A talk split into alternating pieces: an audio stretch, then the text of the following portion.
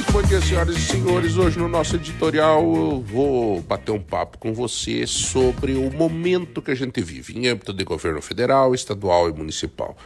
Interessante, nós temos aí 17, 16 grupos de, de WhatsApp no nosso, no nosso, nosso programa e também, claro, a, o Portal de Ponta, com mais de 200 grupos que os nossos jornalistas participam.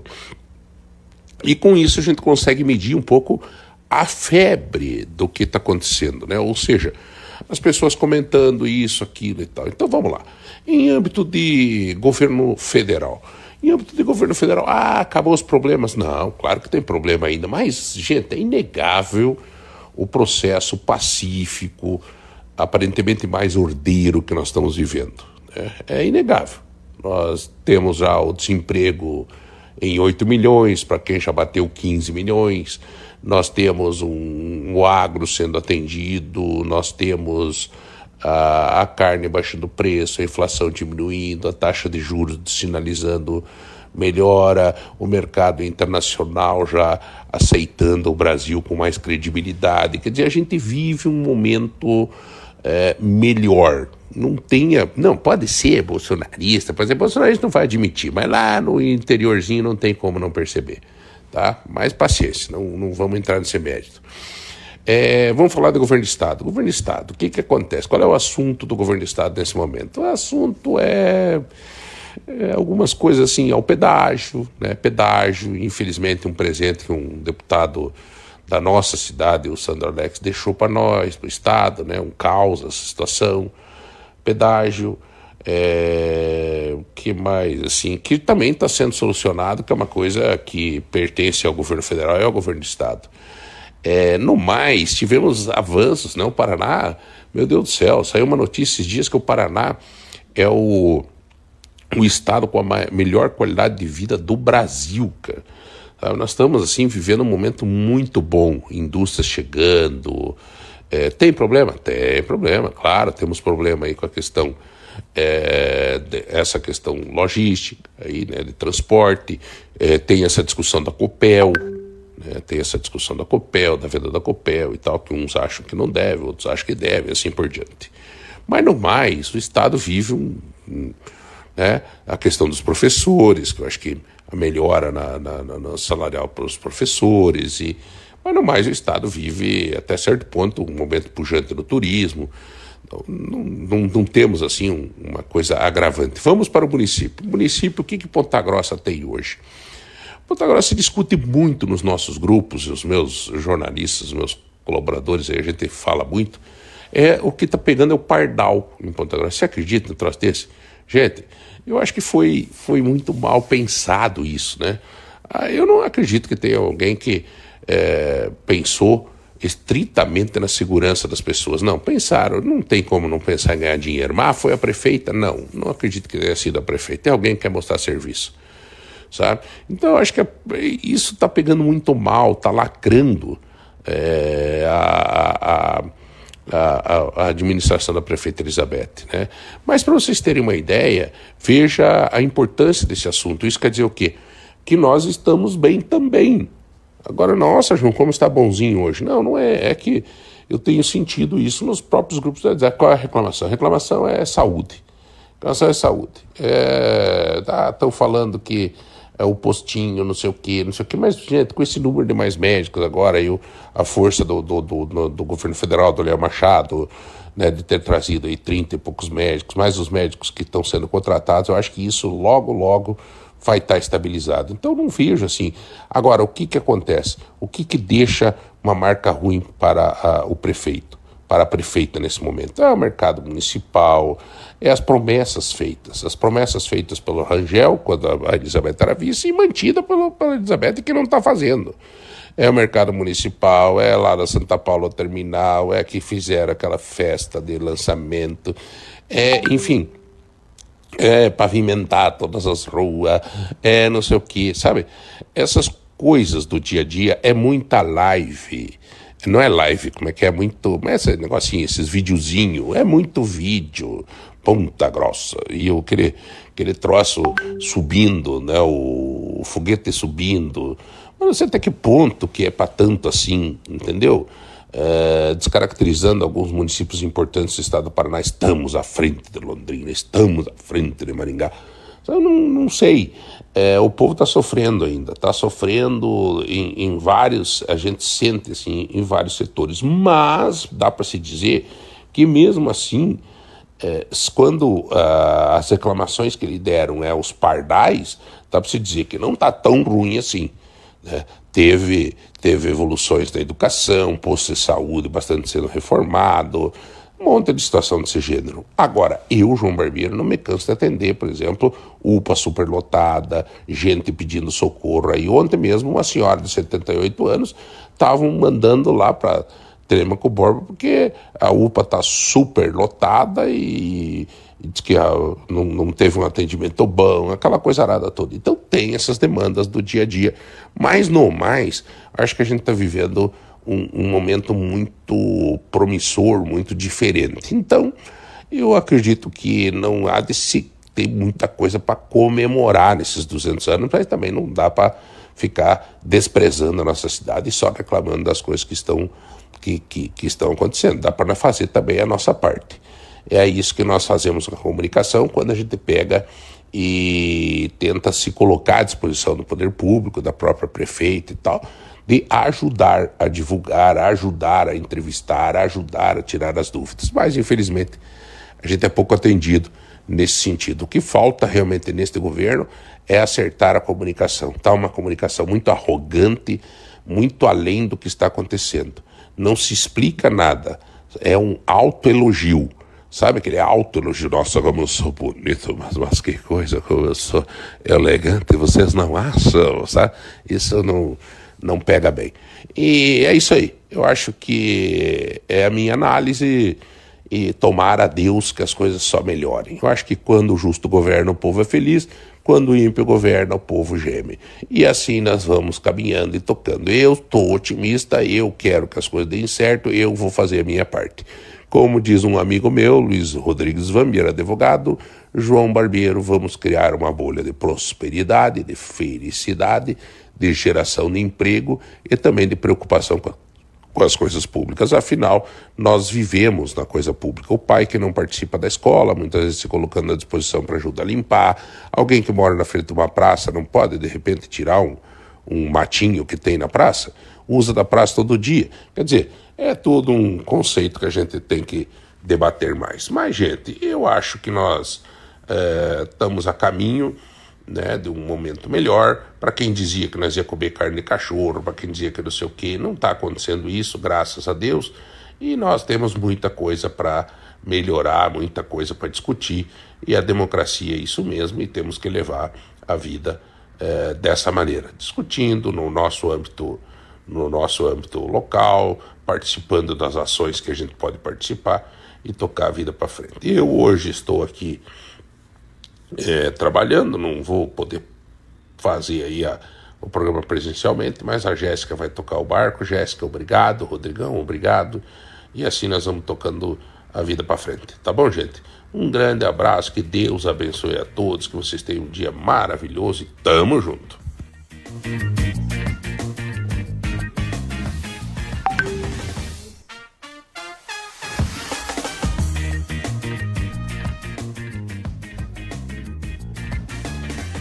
Bom dia, um bom dia animado para combater esse, esse clima cinza aí, esse tempo chuvoso, não é? Não é isso que vai nos parar, não é mesmo? Bom dia, Rodrigão, bom dia Rudolf, bom dia ao nosso convidado, Kleber Cavalli. Vamos explorar um pouco mais desse, dessa, desse mundo das corridas, né? E você que está aí nos ouvindo nos, na 105.3 ou né, o pessoal do Telêmico 92 92.9, 92.9. Participe com a gente, 30 25 2000, isso, né? Aí então. Mande teu oi, mande perguntas, interaja com o programa. Hoje temos um sorteio, um super sorteio. Quer ver? Ah, uma máquina de cortar cabelo aí, ó. O MM já tá em clima de Dia dos Pais. Amanhã, inclusive, a Jaque vai estar aqui trocando uma ideia com a gente. E o prêmio de hoje é um cortador de cabelo, sabe aquelas maquininhas de aparar o cabelo? Então, é chique, né? Então participe no 3025 2000, mande teu bom dia, mande um oi e vamos tocar desse jeito mesmo. Kleber Cavalli, da. É, você é, é, o, é o mentor aí da Cavalli Pro Eventos, é isso mesmo? Seja bem-vindo. Bom dia, obrigado aí pela oportunidade. Sim, é Cavalli Pro Eventos é um, é um projeto, uma empresa que nasceu é, dentro de um projeto que é exatamente a corrida na roça, né? Então ela é um, uma empresa promotora e executora de eventos esportivos. Né? Há uma grande demanda dos eventos esportivos aí Ponta Grossa e região e a gente tenta com, com técnica, com especializações, né? Que tanto eu como o meu filho, que é o meu sócio, né?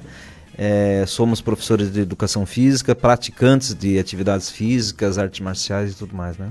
Que bacana. Faz tempo que você está nessa, nesse ramo das organizações então, aí é, de corridas? Sim, a, a, a Cavale Pro Eventos fez em fevereiro seis anos. Né? Seis anos. E eu já, como eu sou policial também, eu sou da Polícia Rodoviária Olha Federal só. há 29 anos. E dentro da PRF eu sempre trabalhei na coordenação, sempre trabalhei na organização de eventos esportivos para os policiais, ou seja, os nossos jogos, né, sempre teve a, a nossa participação. E dentro dessa experiência também, né, com, com atividades de cursos, cursos de rapel, curso de escalada, uma série de outras coisas, a gente trouxe essa experiência para a área do empreendedorismo aí e estamos aí há seis anos. Já fizemos mais de, seis, mais de 64, 65 corridas. Nossa! Tem bastante, é bastante coisa aí já, já ocorrendo. E bastante história para contar, né? Bom dia, Rudolf. Bom dia, bom dia a todos. Estamos aqui novamente. Sexta-feira não pude, tive uma audiência no horário do, do programa, então tem que trabalhar, né? Não é tem, nem... só vir aqui conversar com o pessoal e tem que trabalhar, tem que estar no escritório lá ativo. Com certeza. É, mas o Cavale, até eu sou suspeito em falar. Eu conheço ele há muitos anos. Eu sou um. Nós conversávamos até na cozinha hoje na hora do café que, que eu gosto de esportes e. E eu sou um. Aprendi a gostar de correr, confesso. Quando você é criança, hoje em dia ele, é, o esporte, a corrida, ele é mais. É, ele é mais é, influenciado para criança, mas na minha época, por exemplo, era futebol e basquete, essas coisas mais com bola. E com o decorrer ali, com meus 20, 20 e poucos anos, eu comecei a gostar de corrida. E você já estava nesse meio, né? Eu acho que você tá faz uns 10 anos. Mais sim. ou menos. É, é mais que você tá, então, nessa época a gente já começou a se conhecer. Então é uma coisa que, que é importante para os nossos ouvintes, que é uma coisa que ele faz porque ele gosta e ele é extremamente profissional. Nós conversávamos ali fora a dificuldade que é fazer uma prova. Às vezes as pessoas pensam que ah, é só fazer lá uma corrida, botar uns cones. É uma burocracia administrativa junto ao poder sim, público. Sim, sim. Isso é importante que todo mundo saiba. É uma burocracia Caros muito vereadores, grande. por favor, olhem por nós, Olhem, porque assim é. é. muita burocracia. É muita né? burocracia. A gente, lógico, eu tenho um acesso, tenho amigos, tenho um acesso, né? Então, isso facilita um pouco, mas eu não, né, não deixo de cumprir absolutamente nada. É. Mas é muita burocracia. Sim, eu lembro né? que na Câmara lá, quando a gente conversava e, e ó, veja para auxiliar lá no Alvará, porque a corrida Isso. tá chegando e a gente tem que fazer os anúncios, se não tiver Alvará, todo aquele trâmite.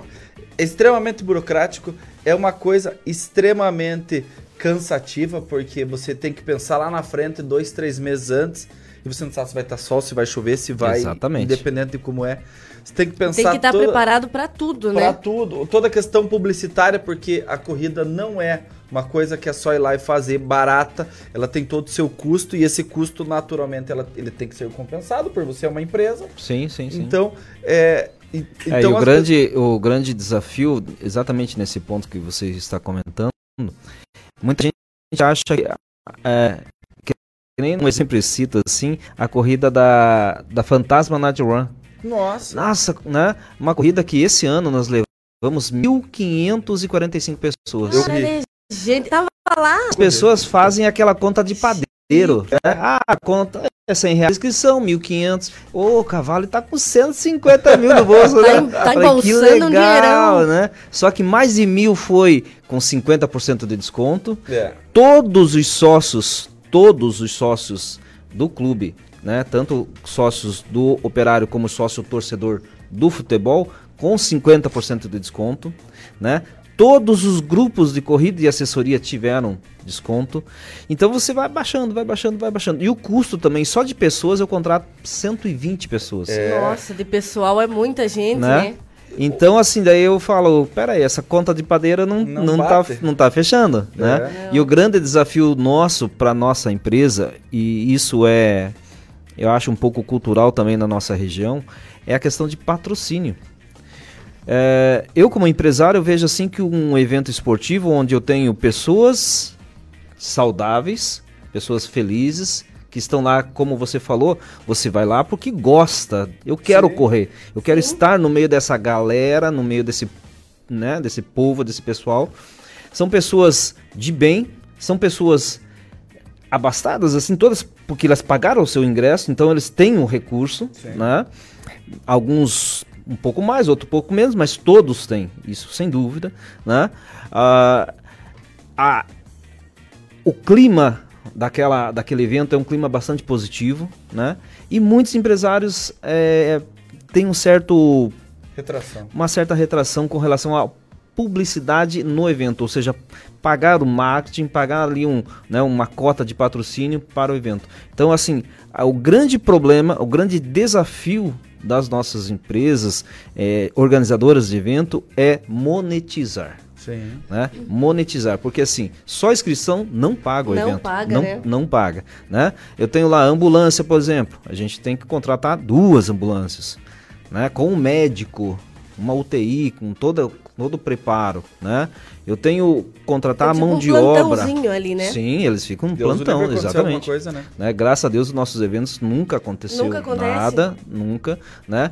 Já aconteceu assim de um virar o pé e dar uma, uma coisinha assim, outra, né? Mas acidente realmente, né? Ainda não e espero, algum né? Estar, alguma coisa é, assim. Algum, isso acontece. Isso acontece porque assim, o, o Rudolfo pode pode falar até mais e melhor, né? Porque a pessoa chega no sprint final ali, ele já tá cansado, já tá assim, como se diz na gíria, né? Com os bofs para fora, é. e ele dá um sprint, dá um sprint e o coração, bum, sobe bastante. Então ali, esse tipo de atendimento. Esse preto, tipo de atendimento é normal. Aquela é. vontade preto. de vomitar. Eu, eu, eu já tive isso correr. Não, verdade. De, de, quem Pensa não é acostumado... do jeito que você tá falando se ninguém vai correr. É, mas, mas é. Teto quem... preto, vomita, passa mal, dá fadiga e cãibra. Mas, mas é, é que na realidade. Desmaia, isso, no final só. Isso acontece com quem não está preparado. Tá? Exatamente. Então, é assim, vamos, vamos, vamos é, deixar bem claro, né? A pessoa não está realmente em condições, né? né? Então, ela vai além do seu limite, né? Isso mostra que ela tem que se preparar mais, ela tem que treinar mais, é. tem que treinar melhor. Não dá para simplesmente, é, ah, tem uma não corrida sábado, é, é aventurar. Isso, não exatamente. Dá, né? Não, tem que ser um pouquinho de, de preparo, né? A corrida serve, ela oportuniza exatamente isso. Quem está iniciando, ah, começa ali na caminhada, a nossa caminhada é uma caminhada desportiva, né? Que nem nesse caso da corrida da roça, que é uma corrida em ambiente natural. Então ela é uma caminhada desportiva, ou seja, uma caminhada com ritmo um pouco mais forte, uhum. né? É orientada, nós temos guias, né? Nós temos os monitores que vão acompanhar esse deslocamento, ah, tanto na ida quanto na volta, ali. vai é isso, ele vai junto Bacana. o tempo todo, né? Mas é uma caminhada desportiva, Sim. né? Não é aquela caminhada é, que você vai relaxando, que você vai parando, vai sentando, não. Né? É não é uma caminhada, caminhada de praia. É uma é. caminhada desportiva. Exatamente. Não é passeio, é, não é passeio. Não é passeio, né? E daí tem o, os percursos de 5 e 10 quilômetros, né? Nesse caso específico da Corrida da Roça deste domingo, dia 20, nós teremos um percurso somente de 6.4, né? 6 quilômetros e 400. Que essa vai ser no São Jorge, né?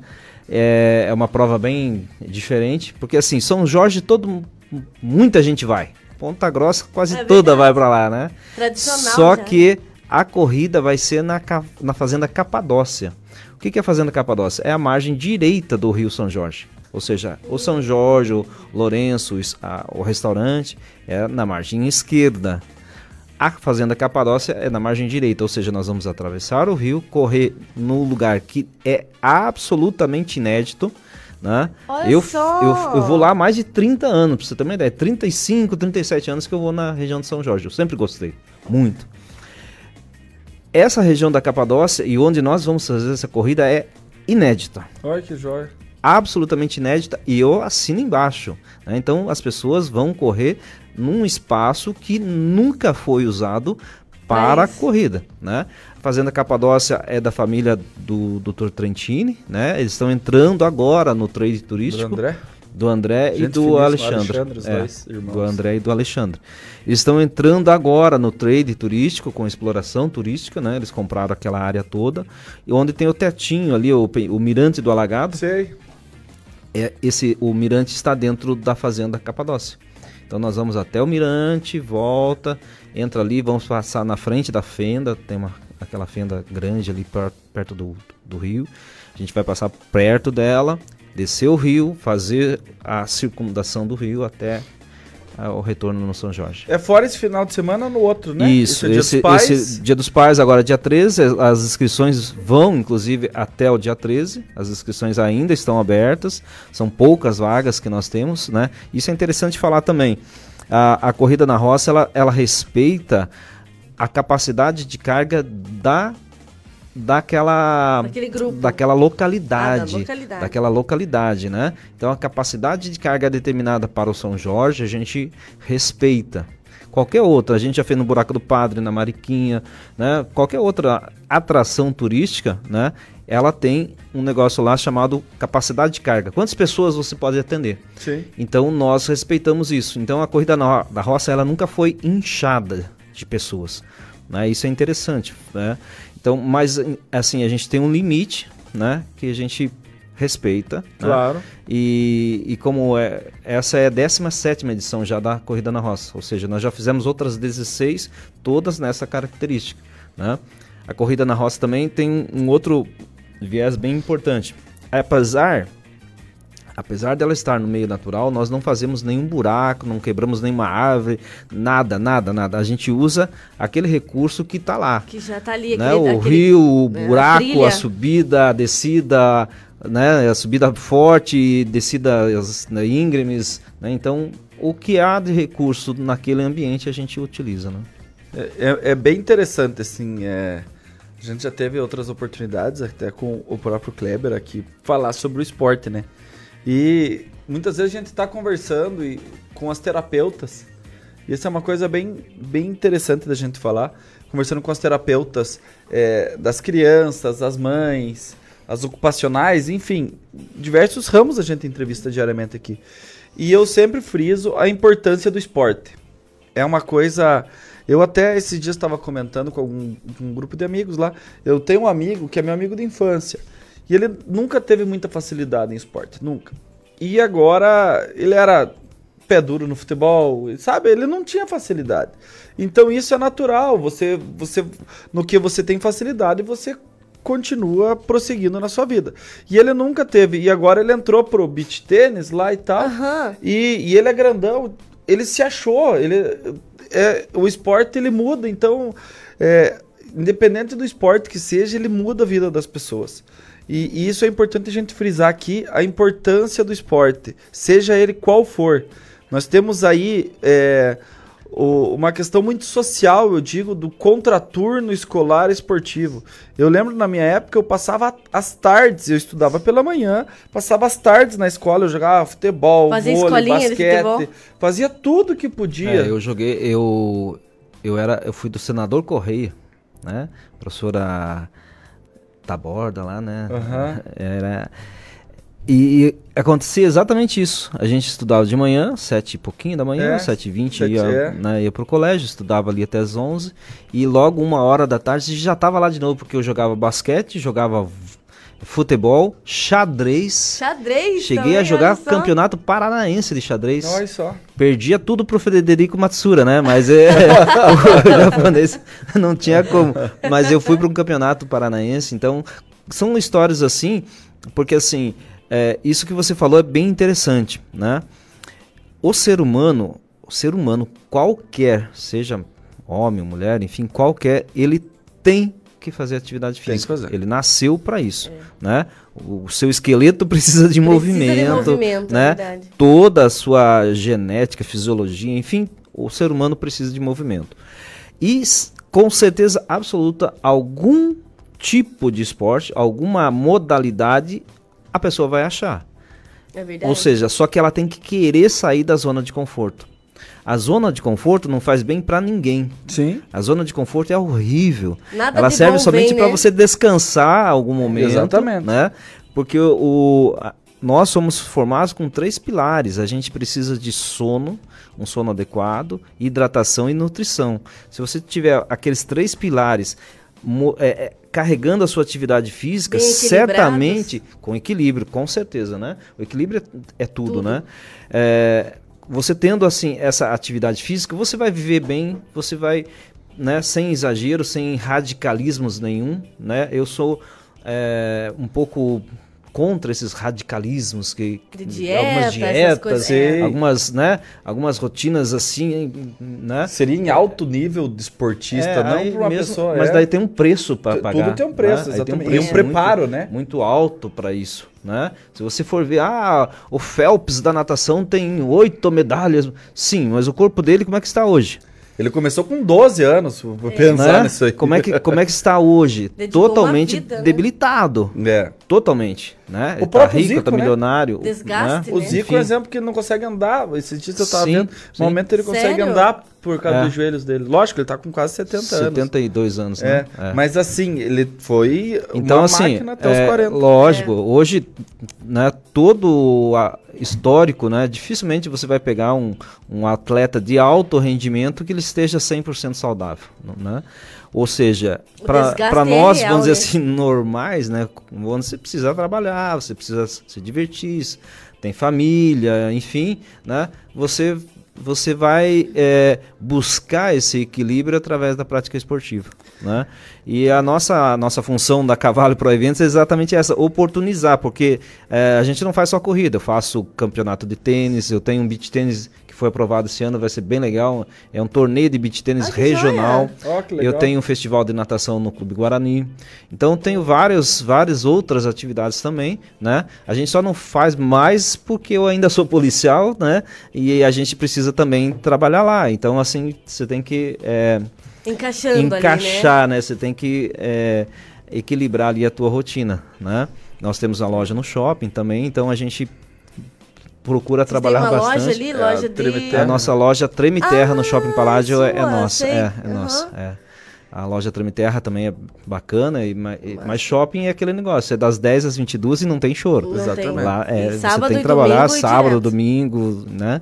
Então a gente se divide lá entre eu e meu filho também na gestão da loja. E é, e é isso, a corrida, né? A, a vida é corrida, né? Mas faça ela com, com prazer, com, Sim. né? E Com como o. Rudolf falou no início da, da reportagem, eu achei bem interessante, eu até agradeço. Porque assim, eu faço o que realmente amo.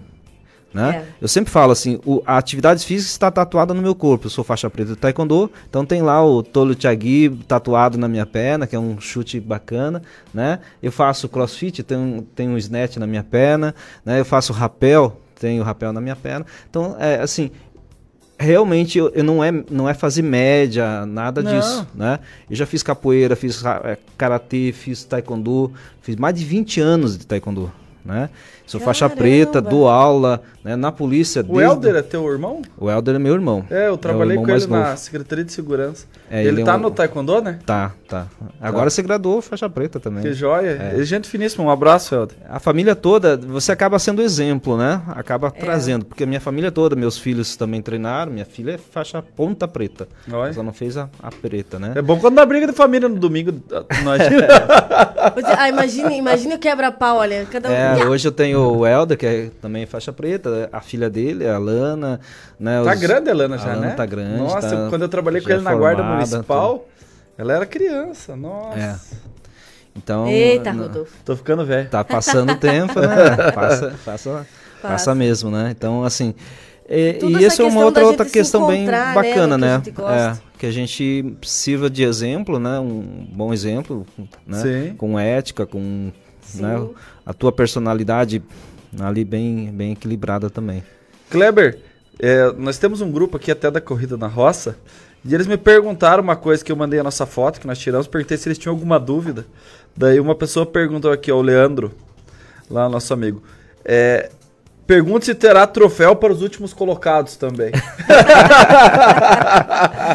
o azarão. Veja, veja bem, eu sempre falo o seguinte, Leandro, não há o último colocado. Você sempre, o último estará na frente de todos que não saíram de casa por preguiça, Exatamente. de todos que ficaram em casa dormindo, de todos que ficaram em casa é, enfim, lá no sofá largado, então não há o último, né? A Sim. gente sempre fala assim, o último apenas é simbólico, porque ele está na frente de todo mundo que, que não foi. Não foi é. Né? É verdade. Não foi. Então, assim, até a gente, nossos staffs vêm junto, brincando ali com o último e tal, né? E é muito legal, porque, assim, assim, eu digo, né, eu já vi isso em provas, que Normalmente, o último lá numa corrida é uma pessoa que tem uma dificuldade, uma certa idade, e é muita gente apoiando ele. No, podem ter absoluta certeza que o último é o mais aplaudido sempre. Sim, verdade, verdade. Pela, e, pela, e, pela força de vontade que ele tem. Ali. E tem esse lance de, de motivar a pessoa ali quase na sim, reta sim, sim. final, né? Meu pai, ele, ele como eu estava comentando, ele gostava, ele né, corria muito, agora não sei se ele, se ele tem se corrido tá mais, né? Mas ele corria e ele falava que. Eu não lembro quem, mas era alguma conhecida, alguma amiga dele que deu uma força, assim, por último, não sei se era uma prova de 10 ou 5 quilômetros, não lembro bem. Ele falou que estava assim, muito cansado, muito cansado chegando, e já. alguém veio e deu um gás. É, e um detalhe e bem ele, importante. Ele concluiu a prova. E concluiu tranquilo. e levantou a moral, como se diz, né? Uhum. E um negócio bem importante também é o último, ou as pessoas que estão ali chegando por último, eles sempre têm uma história. Ah, sim. Né? Nós tínhamos um, um senhor, ele acho que tinha uns 60 anos mais ou menos, ele sempre chegava em último. Ele corria sempre 10, 12, a prova um pouco mais longa. Ele falou: aqui está meu desafio. Não, no 5 eu faço. Aqui está meu desafio. E ele chegava por último, mas ele não desistia. Sim. Não desistia, né? Mas porque ele já tinha vencido o câncer, ele já tinha vencido outras, né? Ele estava obeso, estava, enfim, uma série de outras lutas. O que ele lutas. venceu é muito mais difícil que a corrida. Exatamente. Com exatamente. certeza. Então a história que ele traz ali, né? E isso a gente respeita, entende?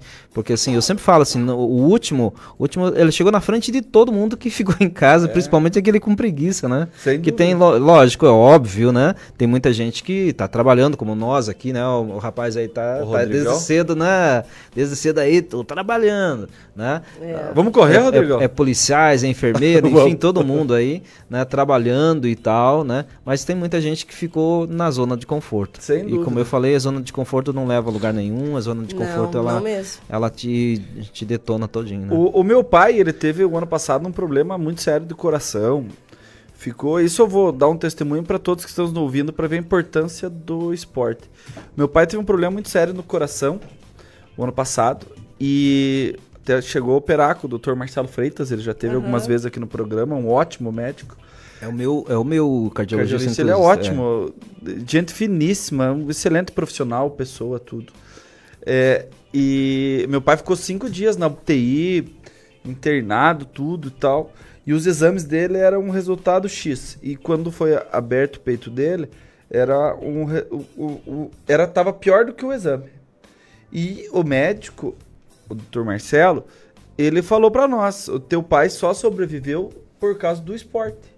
O meu pai ele jogou futebol muito tempo na vida dele, ele parou de jogar por questão de lesão de joelho e tal, jogava nos campeonatos assim, brincando, tudo, mas é um esporte. Sim. E ele parou por causa do joelho e daí ele foi pra bicicleta. Bicicleta e anda, meu pai tem. E é menos impacto, né? É. Tá tranquilo. Meu né? pai tem 67 anos e ele corre, é, é, faz bicicleta 40 quilômetros, assim. Então, para uma pessoa de 67 anos, nossa. É ótimo. É Sim. ótimo. E, ele, e o médico falou que ele só sobreviveu porque coração dele estava acostumado a, a, bater forte. A bater, bater forte. forte. É. Então o esporte salvou a vida do meu pai e quantos outros que já não salvou. Sim. Então é, é um testemunho meu para as pessoas levarem isso em consideração. Não precisa. Ah, não gosto de bicicleta. Sai caminhar, vai, faz alguma coisa, alguma atividade é, é como, como eu falei, assim, certamente se você quiser sair da zona de conforto, Ah, eu go gosto do beach tênis, é. gosto de futebol. Ah, eu não gosto de impacto. Tem ciclismo, enfim, tem uma série de outras Exatamente. coisas, né? Ah, eu gosto de jogar tênis, eu gosto, enfim, alguma atividade física regular, né, orientada, ele vai achar. Sem dúvida. Vai achar. Sempre Natação, buscar um profissional, né? né? Tem Porque pessoas vezes... que gostam e precisam estar em comunidade. Ou seja, eu preciso treinar, mas eu preciso estar com ele, eu preciso é. estar em comunidade. Sim. Tem outras pessoas que é exatamente o contrário. Ele quer estar sozinho. Então tem fazer uma, o seu fazer ali, o né? seu sem, sem nenhuma competição, sem nada, ninguém por perto e tal. Então e vai ter uma modalidade Vai Sim. ter uma modalidade para ele, né? É. Então tem gente que joga badminton, né? Ah, é, uma, é verdade. É uma modalidade olímpica. É, né? é verdade. Ah, eu, enfim, é só exemplos, aqui a gente pode citar pelo menos umas 50 modalidades diferentes, né? E que alguma coisa ele vai achar para fazer, né? É. Que não pode, isso não pode, não é no sentido de restritivo, não pode a, e contra a sua natureza, que é estar em movimento. É. Né? O ser humano tem que estar em movimento, tem que praticar atividade. E até física. a nossa parte emocional. O corpo humano ele é tão genial que ele dá todos os mecanismos para a gente Exatamente. produzir serotonina. Exatamente. Então, às vezes, não é nem pela. Ah, mas eu não quero emagrecer, mas eu não quero fortalecer. Não é por isso, né? Não é sobre Exatamente. isso. Mas essa descarga é. de, de endorfina no final de uma prova, essa descarga de adrenalina de quem faz uma pedalada. Eu nunca fui muito de correr, assim, coisa de muito impacto, meu, meu pulmão não aguenta. Mas bicicleta e natação sempre foi muito tranquilo. Sabe aquele. Né, vocês é. sabem, é. aquela, aquela energia, aquela coisa gostosa, assim, depois no final de um treino, você, é. você descansa no a final cabeça. Do dia, aquela tá descarga de dia, dopamina é. que faz você relaxar, é. uma relaxar assim de uma forma é, completa, como você falou, está na cabeça, na emoção que você sentiu uhum. e o corpo que, que vai descansar. Né? É, até o sono é mais gostoso. Sim, é, é, o sono que recompensa, assim. É uma coisa. Disso é uma coisa que eu, que eu sinto falta, dessa descarga, sabe? De coisa. Só que assim, academia não tenho muita vontade de fazer, não gosto. Isso, a gente tem que ir caçando o que, que é, a gente é, é, melhor nisso, né? Exatamente. Mas o corpo humano, ele, ele é uma máquina fantástica. Porque a gente tem todos os recursos para estar bem de corpo por dentro e por fora. Né? Sim, sem dúvida. Exatamente. E a, a qualidade de vida, né? Eu, com 17 anos, eu passei já no, no primeiro vestibular, né? E, e, já com 21 estava Foi. formado, né? Eu também. E com 22 eu já comecei a, a, a namorar, com 23 já fui pai, oh. né? Então, assim, minha vida mudou bastante, bem na hora que eu estava ali treinando forte para campeonatos e, enfim, tudo mais, né?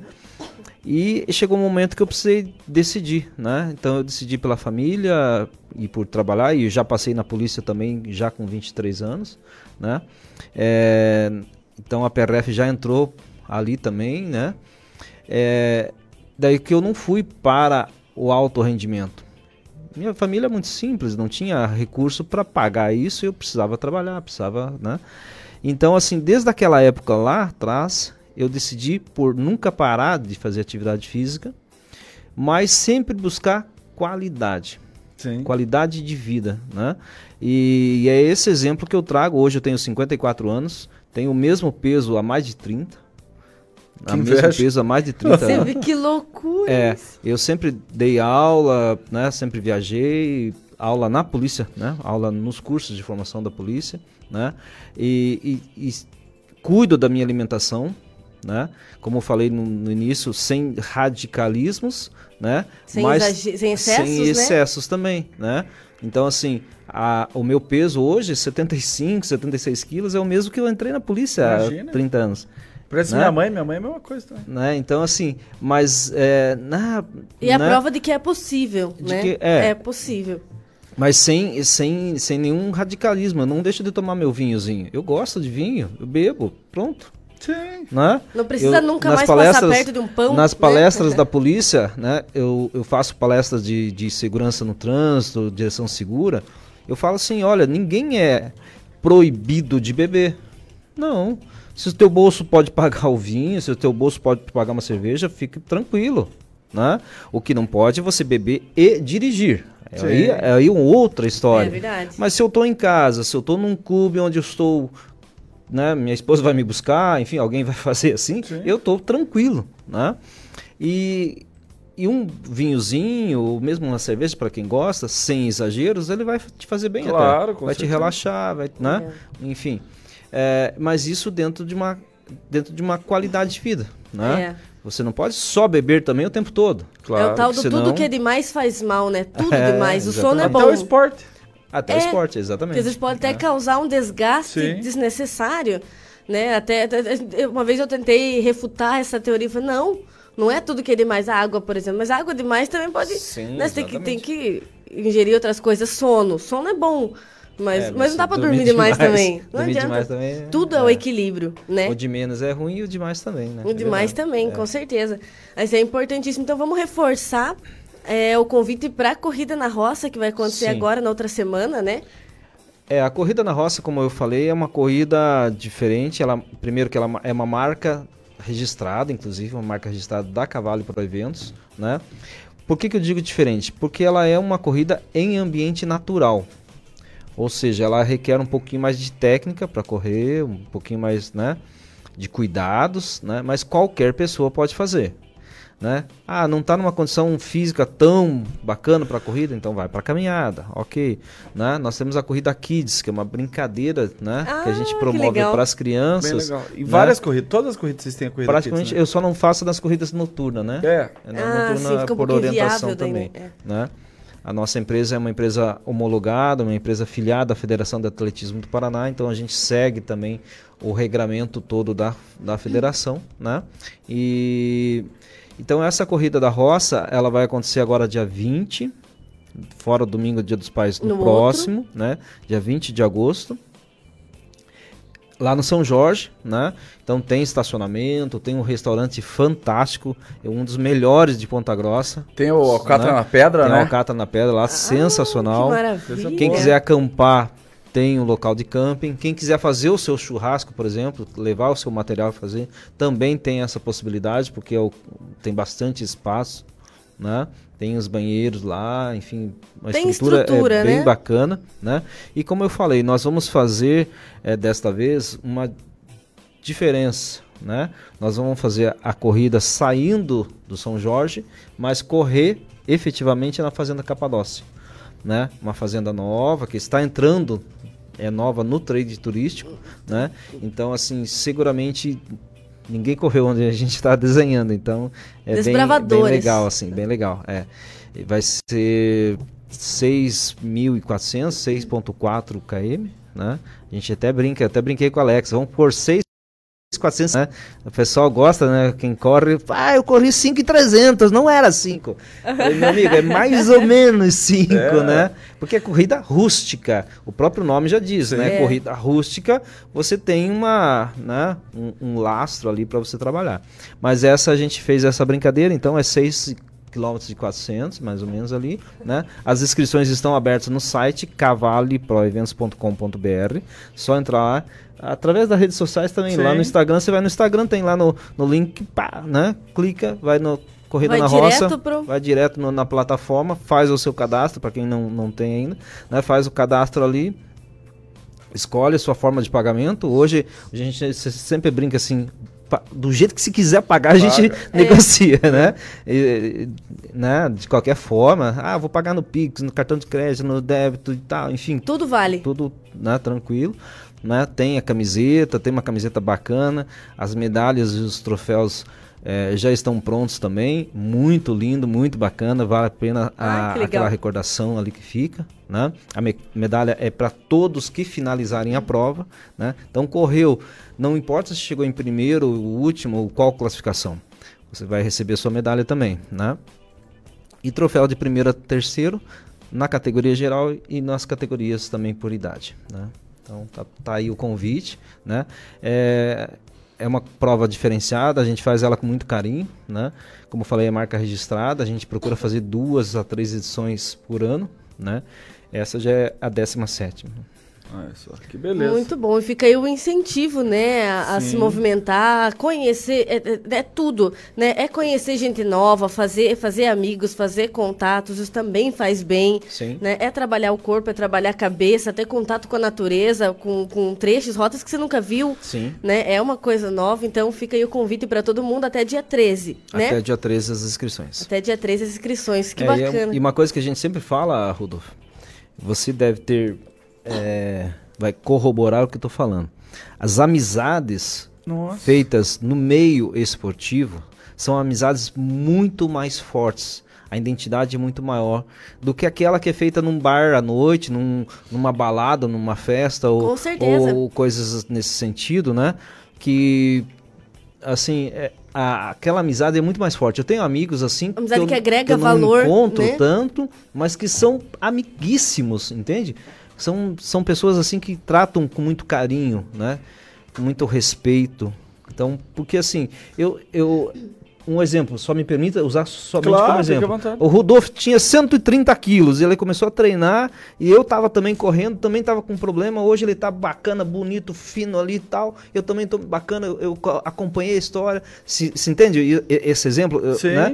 A, a luta Dividiram dele uma e tudo conquista mais, juntos, né? Eu tava junto, isso é bacana. É. Né? É, Coisas que não dúvida. acontecem lá no, no, no bar ou no, enfim, qualquer Não, outra coisa Que são sentido. amizades que acompanham É. a tua evolução. Então né? é bem bacana, eu tenho amigos assim de, de mais de 20 anos, mais Eu tenho 30 bastante amigos no esporte também. que são que são do esporte, que são amigos assim muito queridos, muito, né? Cada um seguiu a sua sua linha profissional, trajetória. sua trajetória aí, né? Mas são amigos que, então assim, eu sempre digo com toda a tranquilidade, as amizades que se formam no meio esportivo, seja através de uma corrida, seja através da prática esportiva, lá na sua academia, na sua assessoria de corrida, enfim, são amizades assim muito mais, mais fortes, muito mais é, próximas, né? Sim, não, é, é- eu sou suspeito, mas é, é como bem você disse.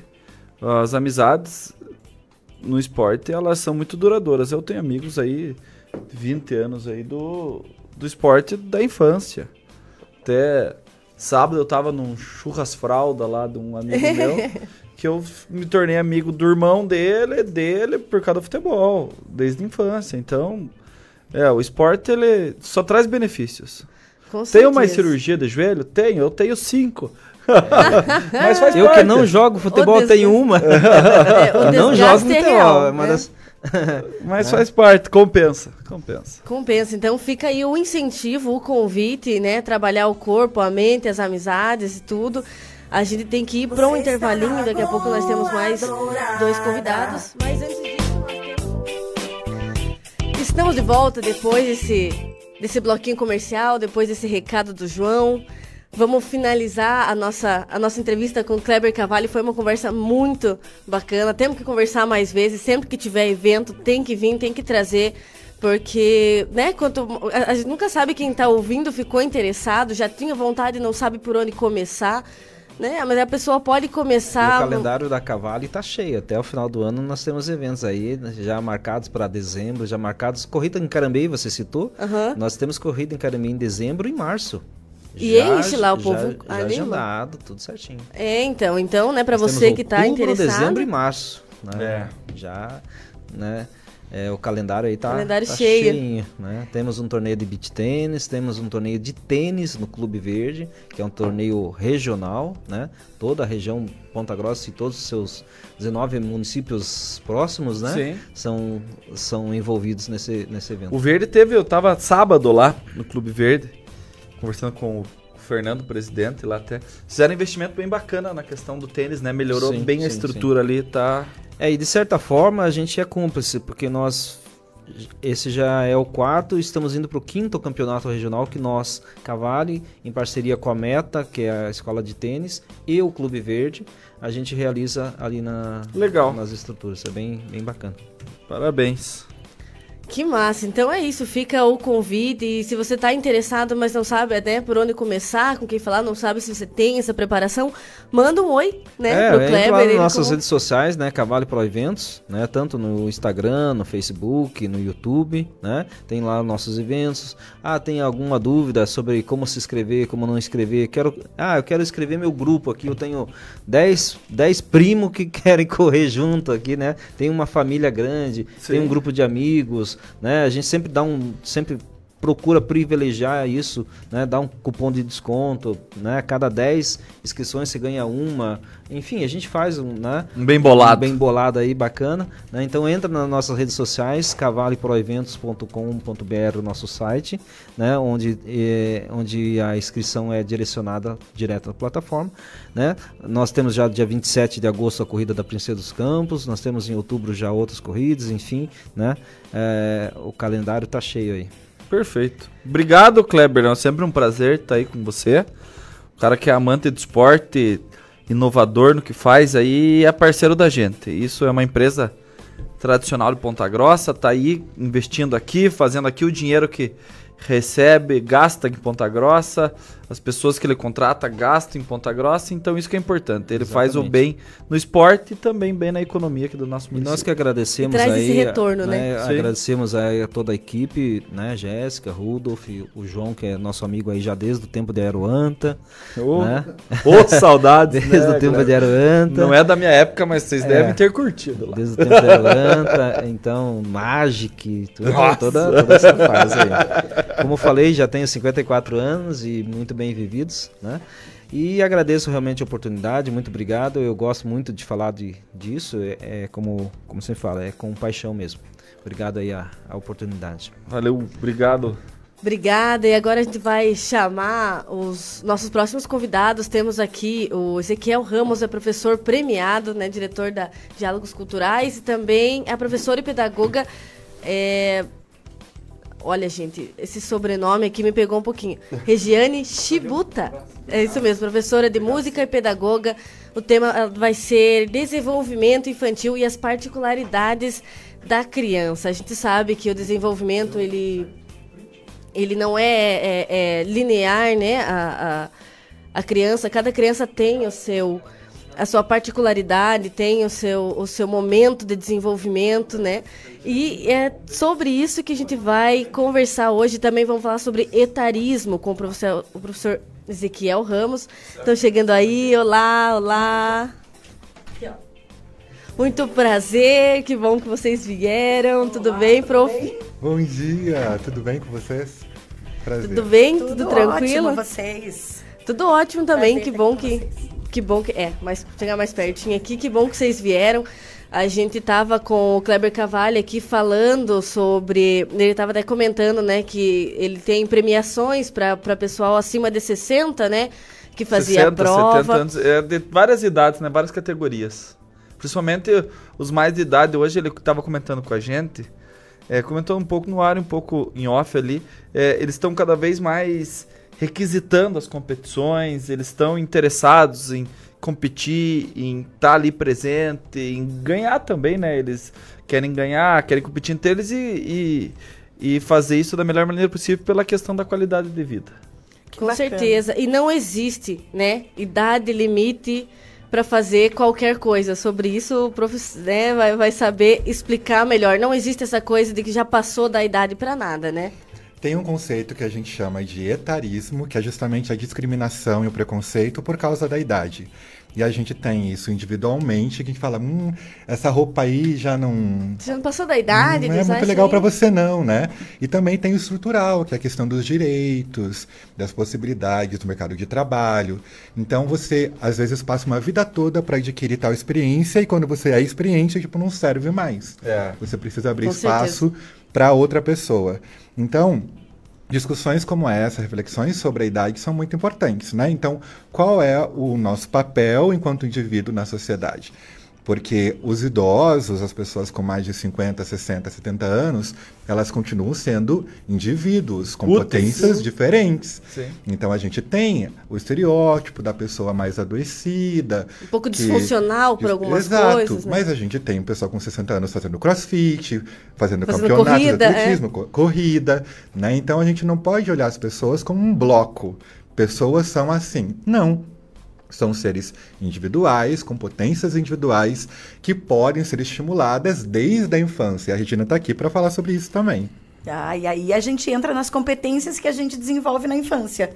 E pegando o gancho do Zeke, que toda criança também não pode ser vista como algo pronto, como um bloco pronto. Sim. Cada criança vem com individualidade, ela vem com talentos diferentes, com visões diferentes, inteligências diferentes, e a gente tem que focar para desenvolver isso. Depois desenvolvido, ele chega na idade adulta, desempenha aquilo profissionalmente, mas e depois, quando se aposenta? Então, eu acho que é nisso que a gente está falando, nessa ocupação, que eles procuram ocupação, Sem procuram dúvida. se ocupar. Nós temos aí pais, avós que estão preocupados com isso. Né? Mas com relação à minha é, especialidade, que é criança mesmo, é nisso. É esse olhar individualizado, é entender como que a criança se encaixa, o que, que a criança pode desenvolver, como ela pode desenvolver e como nós adultos temos a importância nesse papel. Com certeza. E assim, acho que para nossa geração, para de vocês também, não se falava da individualidade de criança, né? Joga todo mundo ali e todo mundo tem que fazer a mesma coisa.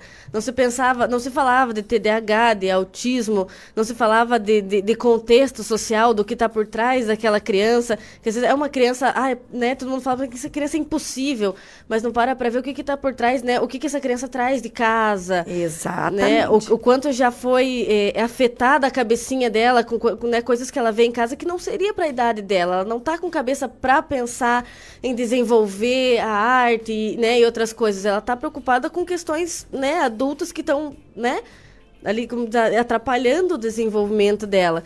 Né? Em, em, que momento, assim, da, da, dos últimos anos, você acha que teve essa virada de chave para começar a olhar a criança com, esse, com outros olhos? Assim? Olha, eu acho que nossa geração, minha geração, eu acho que é antes da de vocês ainda, né? Então eu acho que era a geração em que os pais queriam realizar as coisas através da gente. Então nós éramos colocados em aula de balé, de música e tantas outras coisas mais que tinham, porque eles queriam que nós desenvolvêssemos aquilo que eles não tiveram oportunidade de desenvolver. É, na geração seguinte, eu acho que é de vocês, eu acho que vocês já foram tendo essas escolhas de eu quero isso, eu quero fazer aula daquilo, e aí foi crescendo. Hoje em dia, eu acho que isso inverteu. As crianças fazem muita coisa, mas falta o propósito, o porquê, o que, que eu estou desenvolvendo com isso. Então, as crianças ainda se perdem nessas competências. Às vezes ela é obrigada a fazer uma aula de música, não gostando daquilo e aí criando barreiras que lá para frente, na adolescência, isso vai virar. Mas o mais importante que eu acho que é esse desenvolvimento de competências. A base nacional curricular traz isso, né? Então a gente está trabalhando com isso. Isso já chegou quando a gente fala em mudança na educação. A mudança na educação já aconteceu. Eu acho que tem um problema entre gerações mesmo. Uhum. Que as Sim. nossas gerações não entendem como que nós trabalhamos essas competências. E eu acho que é isso que eu e o Zeke, isso que nos une, isso que nos move, é. né? Entender que a gente sabe fazer isso, Sim. a gente tem esse olhar, a gente bate o olho no aluno e sabe, esse vai desenvolver assim. E, e, a gente se agrega e enriquece muito. Desde a infância até os mais velhos, a gente consegue reunir essas competências e, e fazer o olho brilhar. Né? que eu acho que é para isso que a gente está aqui. Que é o lance da intergeracionalidade, né? Que é um dos papéis que eu coloco dentro do meu método de ensino, que é colocar pessoas de idades diferentes para contribuírem uma na educação da outra. outra. Criança, com idoso, adulto, adolescente. A gente fica às vezes torcendo o nariz, né? Hum, adolescente, eu não sei não. Ou, ah, já é muito velho, não quero fazer isso. E aí, quando a gente é, une essas pessoas com idades diferentes, a gente consegue é, crescer muito mais, né? Porque tem a paciência, a tranquilidade de uma pessoa madura que já já está mais tranquila ali e tem a curiosidade da criança que estimula e te impulsiona, que a leva para frente. hiperatividade, né? A criança É. tem Da a criança, hiperatividade. Tem, gente, uma criança normal. Aquela energia, assim, a bateria no 100%, Tem, né? que bom que tem, né? Que bom que tem. É. E uma coisa que é interessante nisso aí, que muitas vezes é, o adolescente, principalmente, ele quando ele começa a conviver com algumas pessoas mais de idade, ele tem aquele momento de rebeldia dele, que ele acha que ele é o sabe, sabichão, sabe de tudo.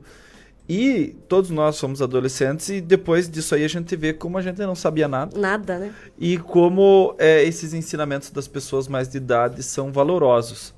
E isso, essa forma de, de método, de ensinar, de didática, eu acho que é extremamente importante, de uma valia muito boa. Porque hoje esse adolescente até pode ficar meio rebeldezinho, é, não sei o que, ainda mais essa geração que tá, né, bem complicada, é. Empoderada. Empoderada. é. Empoderados, eles estão- mas sem poder, né? Sem conhecimento, É. eu com conhecimento. É, É? Eles querem se Isso. empoderar, mas com conhecimento baixo. Então, Isso. quando passar tudo isso, eles vão ver que essas informações, essas experiências, tudo isso que foi trocado é é muito importante que com certeza vai ter ajudado na Mas sabe o que, eu gosto de refletir também? É, e, e os estudos vão mostrando isso, que até esse- essa atitude do adolescente, essa impulsividade, faz parte do aprendizado. Sim. É nesse momento que ele tem que se jogar de cabeça para quebrar a cara É. e, E aprender, entender né? que, opa, Não deixa eu é dar um passo assim. atrás. É. Então isso faz parte. Mas eu acho que cabe a nós, educadores, entender o que está acontecendo com aquela criança Sem dúvida. né? O que está passando na cabeça daquela criança? Então, hoje, quanto a gente ouve de crianças que não estão se adaptando na escola? Ah, a criança não se adapta na escola, vai mal na escola. Porque é um sistema. E por onde que começa essa avaliação para entender o que está acontecendo, de onde vem, por onde que, que quais são os, os sintomas que você vê num aluno que, sei lá, falta de atenção, não sei, tô, tô- Eu acho que o indicador hoje sempre foi é boletim. Sim. É onde alerta a gente, né? O, o pai, principalmente, o pai que não conhece. Pra gente em sala de aula, eu sei que o que também tem isso, em cinco minutos em aula a gente já sabe. Nesse aluno falta autonomia, nesse aluno falta comunicação, nesse aluno falta ah, conhecimento. Como educadores, a gente sabe disso. Como que a gente resolve aquilo na hora? É com muita parceria. É, com muita parceria. Por isso que eu acredito tanto nesse projeto da gente misturar as gerações e misturar as competências e entender. Primeira, primeiramente, eu acho que a gente tem que entender quem eu sou. sim. E a criança também tem que entender isso. Sim. Quem ela é. E a Quais criança são- também está buscando isso, né? Tá, eles estão. Quais são as forças dele? Ele nascer digital é uma força, Sim. mas ele precisa ter disciplina. Sim, com certeza. que eles nessa geração ainda não porque a gente como pai é permissivo né? Dizer não às vezes para um filho dá muito mais trabalho do que ai vai lá to, toma meu Uhum. telefone toma meu telefone. Então acho que isso também acontece. Então eu acredito muito nessas trocas. Acredito que a gente tem que descobrir primeiro quem eu sou o que eu gosto o que faz meu olho brilhar o que, que eu faço bem e aí desenvolver as potencialidades da criança para aquilo, né? Para você cantar, o que, que precisa, Uhum. né? Para você ser bom aluno. E entender que não é apenas a parte técnica. Claro. Né? As vivências contam muito. Nós somos esse aglomerado de vivências da gente mesmo, dos nossos pais, dos nossos avós, dos nossos amigos. Então, às vezes a gente pensa que cantar é só a música, mas não. Você está tendo propriocepção, que é o conhecimento do próprio corpo. Se você canta coletivamente, você precisa entender o ritmo do outro, essa parceria, essa troca com o outro para o tempo certo, né? Então, não é só a parte técnica que a gente está falando aqui. Então, quando a gente se reúne para um projeto agora, né? Que daqui a pouquinho a gente vai começar e vai abrir para a comunidade também, é, é potencializar o ser completo, né? E não apenas O todo, né? o todo é muito importante, né? É e não falar de o competências mesmo, né? É. Competências. Então, no que eu sou bom, E é, muito, isso. e é muito diferente é, é, a abordagem com pessoas né, de 50 a mais, com a das crianças. Por exemplo, vocês tiveram um, um evento onde misturou, né? Tudo. É, é, é muito diferente tratar com um com o outro, porque realmente é uma geração longe da tecnologia, porque, né? É, né, não é do, do, do, contexto deles, com crianças que, que, que, nasceram com a cara numa tela, seja um celular, televisão, computador ou tudo ao mesmo tempo na mesma casa. Então, tem algum. Tem a, a questão que às vezes a gente infantiliza o idoso, né? Uhum. A gente chega pro idoso e fala, oi, tudo bem, como se ele fosse uma pessoa que Nossa, não está viva há 80 anos. e Nossa, aí, sim. A gente precisa se dar conta de, dessa forma de tratamento que a gente dá para uma pessoa que é mais velha. Ela não emborreceu. Sim, ela é uma né? pessoa né? adulta converse normalmente. Sim. E eu acho que esses cuidados aí que a gente precisa ter. E com a criança a mesma a coisa. Mesma coisa. A mesma coisa. Às vezes a gente, é. né, quer dar... Nossa, total. Né, é, é a mesma coisa. querida, você quer comer a uma gente emburrece aquela pessoa, Não, não precisa, né? né? Não. É igual o cachorro, né? É isso, é, isso. Mas o cachorro dá. É, o cachorro deixa a gente fazer ainda. É. Mas eu gosto muito disso, assim, porque é, isso se chama, gente, domínio de turma. Né? A gente tá uhum. tá falando, você assiste uma aula do Zeke e é, é um show. Ele tem esse talento de olhar e entender como é que eu vou falar com cada um. Então, tem criança, por exemplo, que se assusta com o meu tom de voz. Porque eu sou muito expressiva, né? Sou comunicativa, então eu falo alto. E tem criança que, pela história familiar dela, a, a casa já fala mais delicadamente. Então, quando eu falo, oi, galera, ela já. então, eu já sei, com aquela criança eu vou ter que dar uma maneirada, Sim. eu vou ter que falar mais baixinho. Então, a gente vai reconhecendo nesses olhares e eu acho que é, você entender e vai tratar ele como precisa. E Mas tem essas, essas particularidades, né? E quando encontra, sei lá, uma certa resistência, né? independente da idade, assim, mas uma certa resistência. Você passa alguma coisa, a pessoa, tipo, não, eu não sei, a pessoa Gosto. tá com o pé atrás. Um desafio. Você não gosta? É. Gosto desse Topa aluno. um desafio? Mas adoro aluno que é desafiador. Eu acho que ele faz a gente, como professor, crescer. Claro, com certeza. O aluno Todo que não quer. É crescimento. Isso, o aluno é. que não quer. Não quero. E adoro essa sinceridade das crianças. Sim. Né? Você propõe uma atividade, ele olha para você e fala: Não quero. Ele não faz gostei. o quê? Você, na hora, tem os, a sua bagagem, essa bagagem que ele disse, pra gente poder propor como é que eu vou atingir essa criança. Como é que eu chego nela? Normalmente, né? uma criança mais desafiadora é uma criança que precisa ser acolhida. Então tá bom, então vem aqui, fica aqui do meu lado e vamos assistir os outros fazendo. Né? No uhum. momento que ele vê os outros se divertindo, ele fala: "Quero ir". E já tá lá junto. Né? Acho que a mesma coisa acontece com o Zé, que não muda, né? Não, Isso e tem não os muda. afetos, né? É. Que quando você olha para essa pessoa, nos olhos, você já reconhece a humanidade nela. E aí a troca, o carinho, é, a escuta é muito importante, né? Porque às vezes, numa turma de 30, você não tem tempo de ouvir cada história é naquele momento, né? Mas aí, com o passar do tempo, você consegue já entender aquele indivíduo. Então, o afeto também faz parte da educação. Né? E nas pessoas mais velhas, assim, não, não, você não encontra um desafio assim de, do que a gente mesmo faz com as pessoas mais velhas, dizer que esse não é teu lugar, né? Teu momento já passou, tua hora já passou. Você não encontra isso nas pessoas que internalizaram isso, falar, ah, não, tal coisas que não é para mim. Geralmente a pessoa que procura a educação já não tem mais esse olhar, ela quer, né? Então já tem esse facilitador. A pessoa quer aquilo, ela tem tempo, ela está com vontade de fazer. É, mas sim, eu acho que é, a estrutura social faz com que a gente tenha preconceitos, mesmo sem querer, né? Eu comecei o projeto sobre etarismo e falar sobre isso porque aos 40 anos já não me sentia confortável em várias posições. Então, qual é o meu lugar, né, tendo 40 anos? E aí, à medida que a gente vai ficando mais velho, a gente vai toda hora fazendo esse ajuste, ressignificando o nosso lugar no mundo. E de verdade, isso é eterno. Quando a gente está lá com 40 e 50 e pensar, ok, cheguei no meu lugar, você vê, tá, mas que lugar é esse? E é um trabalho contínuo, você começa a se reposicionar no mundo, Sim. se reentender, né? E ressignificar a própria história. Acho que é eterno esse processo, viu? Isso acontece, acho, com várias fases. Tem aquela virada de chave da criança, quando ela tá. Já não é mais criança, mas não é adolescente, ela vira essa chave e tenta entender onde que ela tá e quem ela é.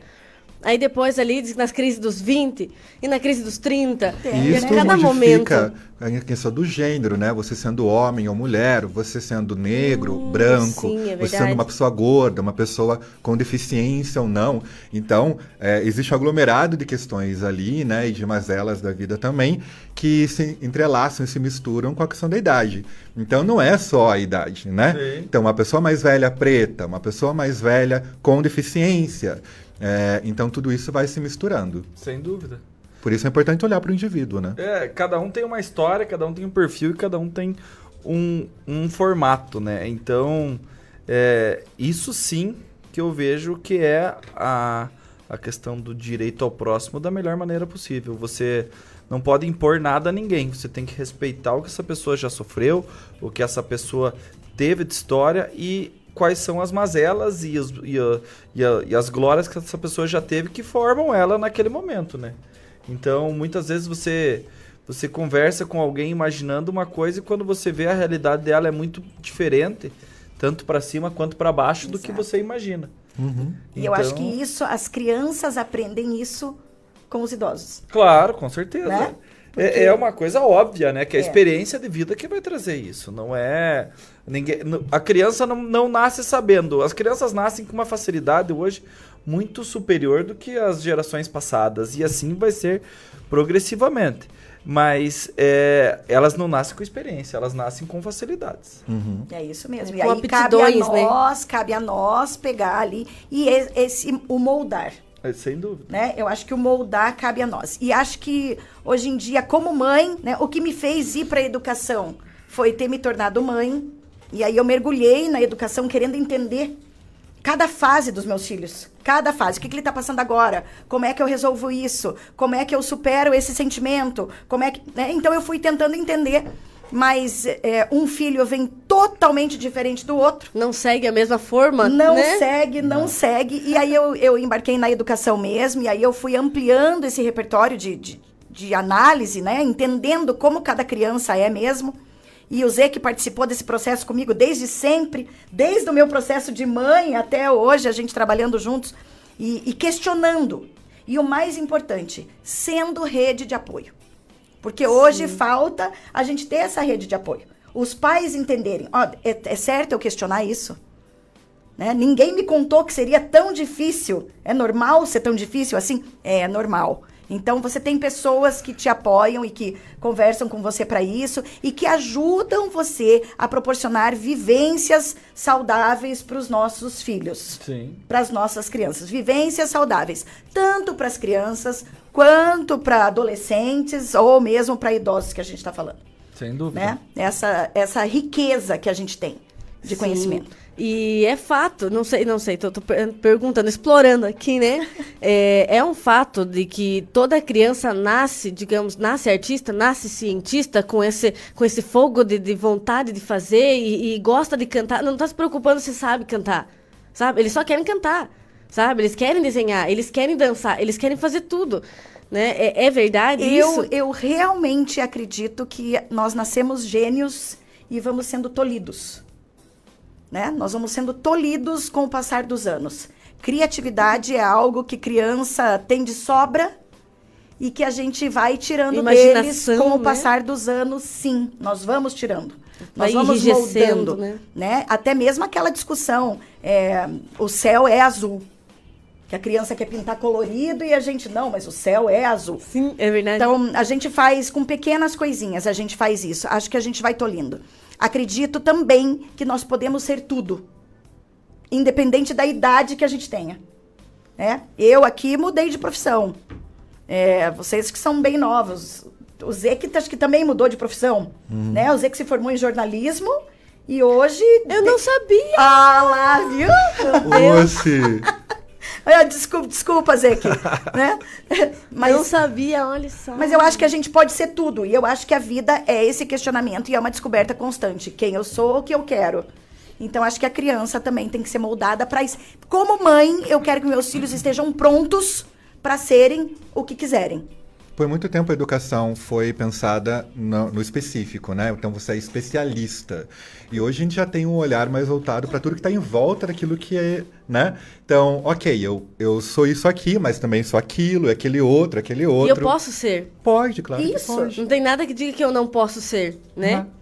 Né, O, que, o que que limita? Fala, não, mas se eu sou bom em uma coisa, quer dizer que eu não sou... Ou de humanas ou de exatas, os dois não dá. Quem disse? Quem diz né? isso? E esse lance do bom também, né? Não precisa ser bom em tudo, você pode ser mais ou menos Isso. aqui e fazer, tá tudo certo. É, é, porque tem que ser excelente. Fala, eu sou cantora, mas eu tenho que ser uma excelente de uma cantora. Eu não posso errar nunca, senão eu já entro numa crise, né? Ou Mas o sou- que é ser uma excelente cantora? É, então. Né? É, esse é muito relativo, né? É um Às vezes o sucesso não é pelo bom, às vezes é pelo, enfim, pela pessoa. o Pelo fazer, É, né? e aonde você estava e onde você está agora, né? É. Tua própria caminhada, tua jornada pessoal. Tem- e, é- e é muito questão de Certeza. gosto, né? O Não bom é, é? pra quem? O bom é relativo.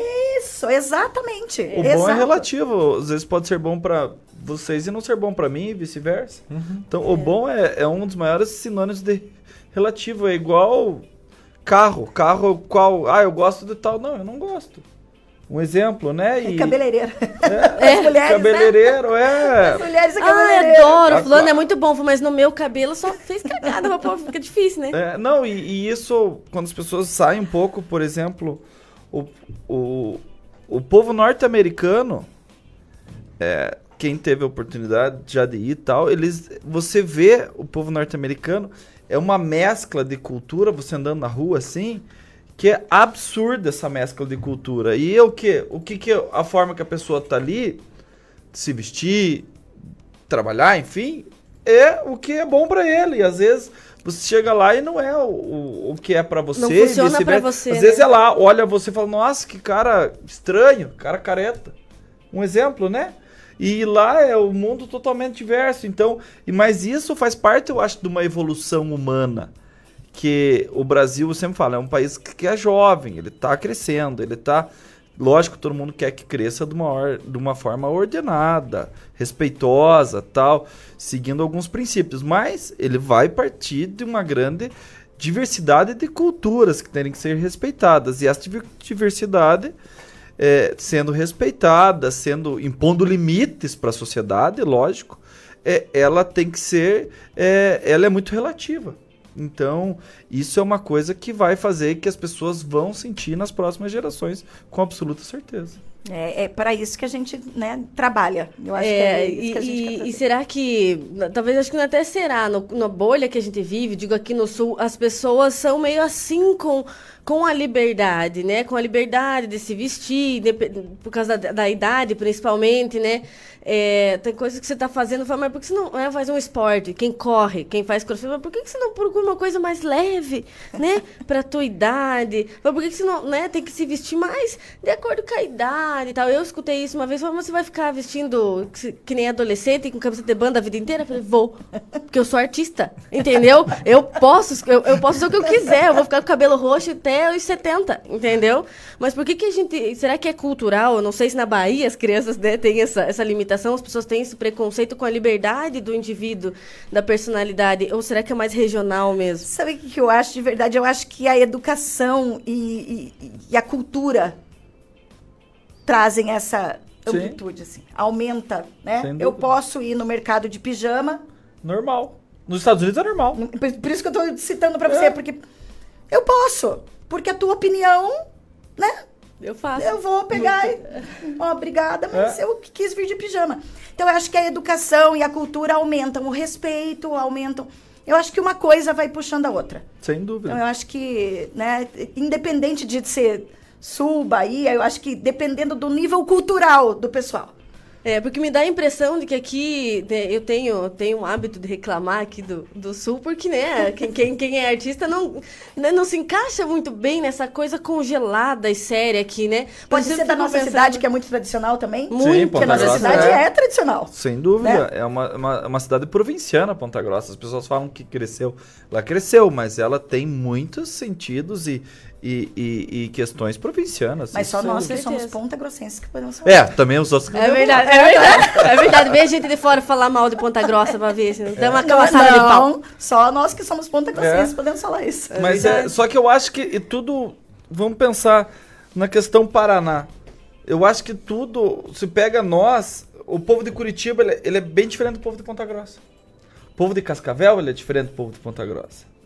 Entendeu? Eu acho que um pouco o clima faz essa diferença, porque você pega Cascavel, Londrina, que são regiões mais quentes, o povo é mais aberto, assim, mais Acho simpático. que é mais feliz, não parece? Né? Não tô falando mal do povo de Ponta Grossa, mas assim, no- numa segunda-feira... Mas é vitamina D, Mas é né? O sol ajuda. É, Eu também as acho. pessoas saem mais. Eu também acho. O, o, o comércio noturno funciona mais nessas cidades porque as pessoas saem mais de casa. Porque é mais quente.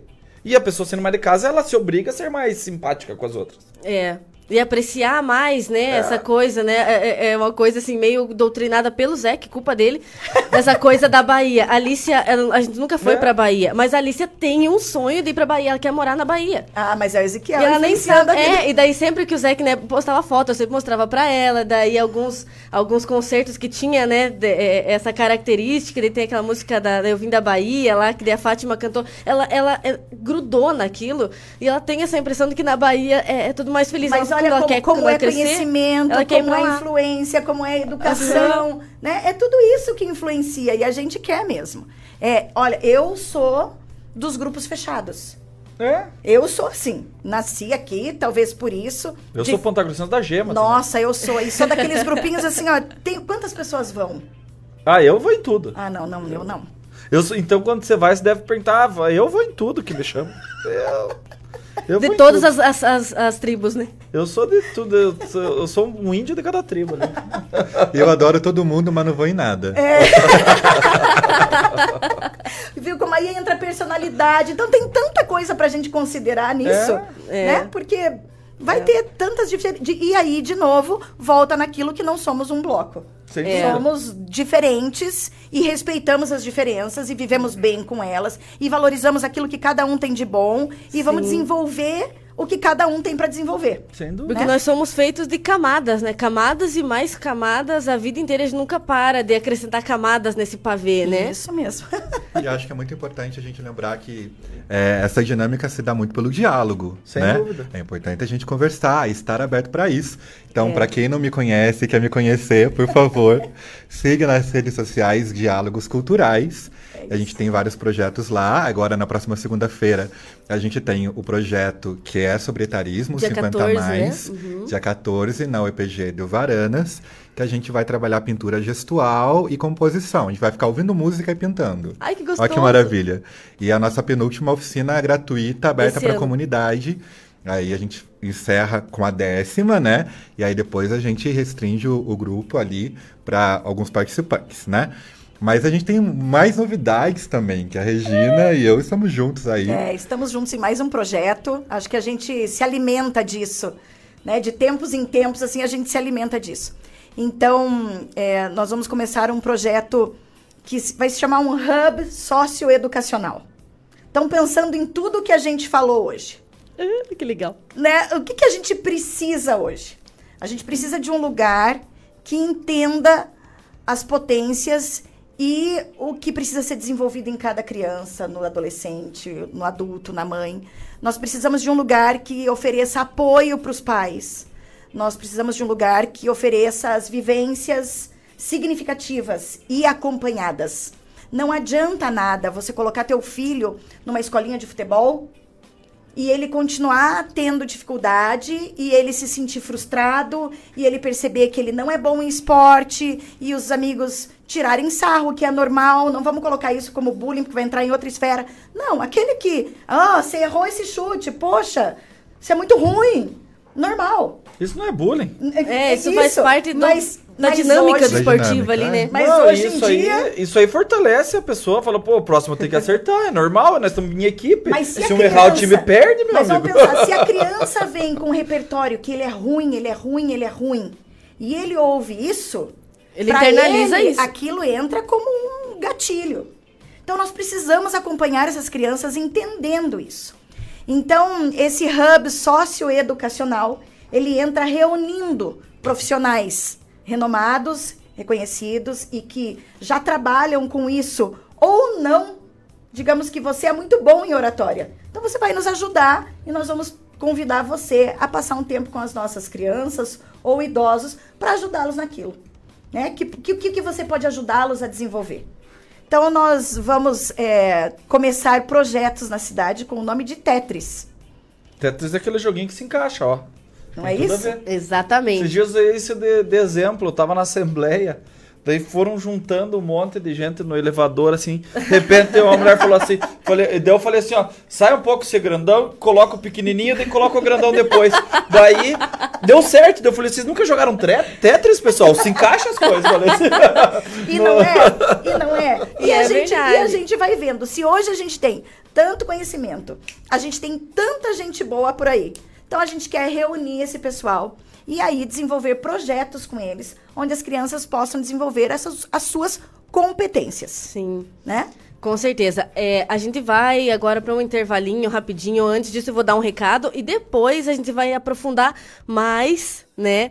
Nessa, nessa, nesse contexto da escola, tem muito mais que a, a gente pode explorar. Eu tenho vontade de, sabe, de, de, de- de me meter no meio e já falar e querer saber, porque né, o Zé que faz super, um super suspense, essa coisa do marketing, ele trabalha muito bem. Porque ele faz um puta de um suspense para tudo. Pra tudo. Pra lançar um, um- curso, pra lançar um projeto, pra lançar um concerto. Ele vai dando, sabe, pingadinhos ali de informação pra criar aquela curiosidade, né? Na gente. Eu já sei. Antes de, de- de começar, eu já sei porque ele me contou.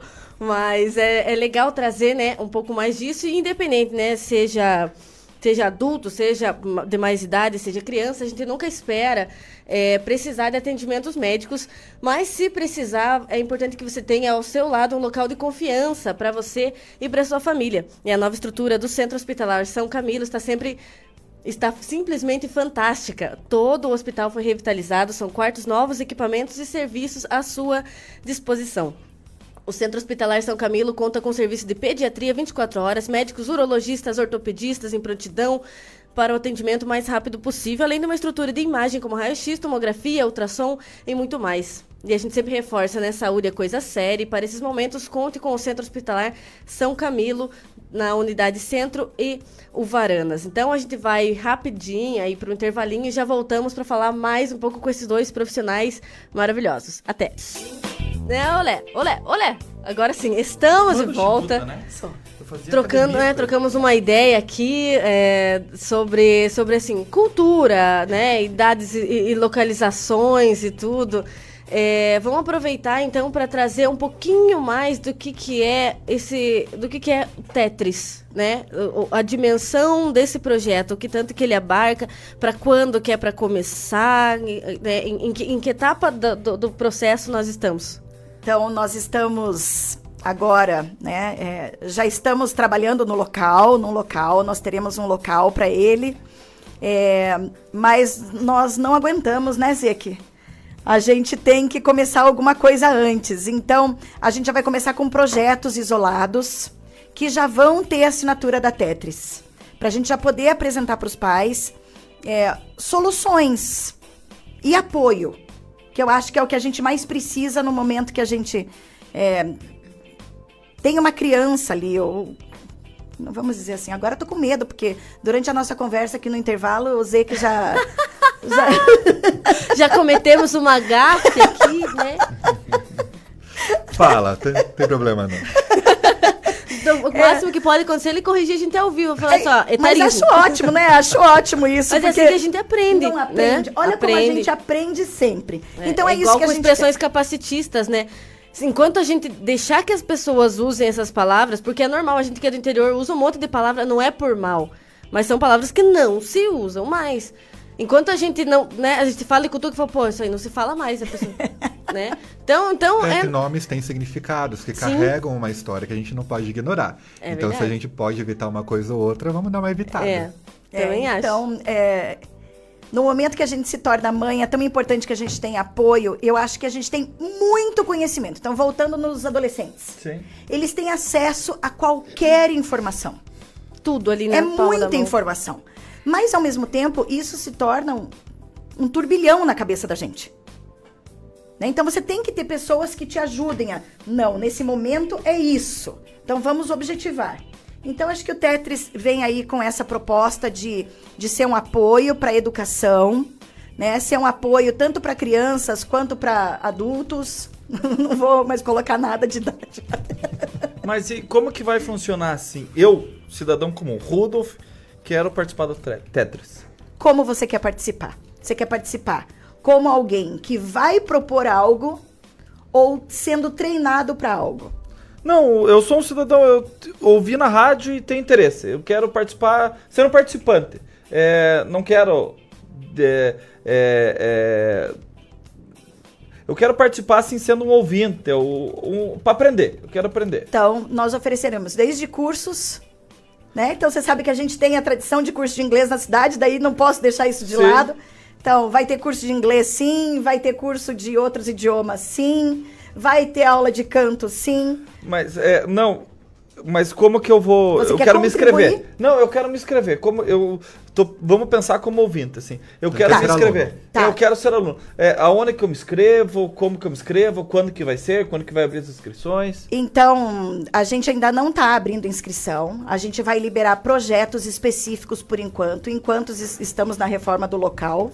Mas se você quiser, a gente vai fazer uma entrevista com você. E a Certo. entrevista é en- entender quem é você.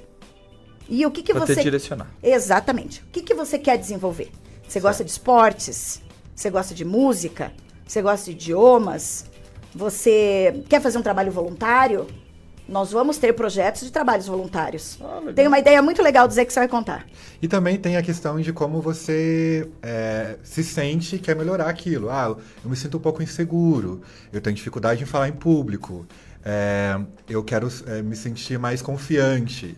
Então a gente também vai ajudar nisso, né? Então não é só sobre aprender música, mas ah, eu me sinto inseguro, quero melhorar minha comunicação no trabalho.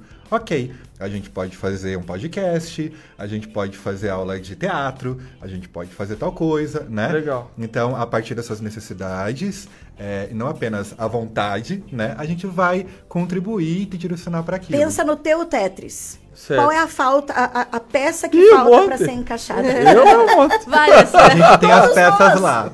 Todos nós. É isso que a gente quer. E, e qual que são os meios de, de comunicação para as pessoas acompanharem vocês para saber quando que tá aberta as inscrições, quando que serão abertas, tudo? Insta, Qual que é o Insta? Tetris, Tetris, normal? Isso. Ó, é T-R... T-E-T-R-I-S. Ó, então, pessoal, é só repetindo. T-E... T-R-I-S. É isso aí. Tetris. Tetris normal. Underline Edu. Underline Edu. Tetris, underline Edu. Isso aí quem tem interesse vai começar a seguir. No Insta. Ali a gente já dá informação de número de telefone, site. Facebook vocês não têm disso aí. Acho que ainda não. Ainda não, mas vai ter. né? Vai, Vai ter, ter, vai ter, vai ter. porque tem uma faixa etária que tá lá. Lá, eu Mas é- Exatamente, mas é, é que eu justamente... ia falar, mas eu Tem segurei. muita gente que não tem Instagram, mas Não tem. te- Facebook ela é fervorosa. É isso. Então é, é tem isso que ter. É.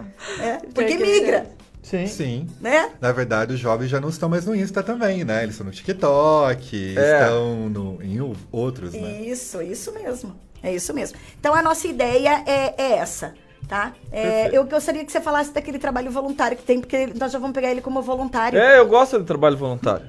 É da, O Rodolfo é parceiro da- da pra educação? tudo. Eu É da sou. educação digital. Educação digital, que é quando eles têm dificuldades e tal. Me ajuda aí, que são Nas muitas redes ideias. sociais, é, até, até eu sei, É, Dudu. Tu não sabe?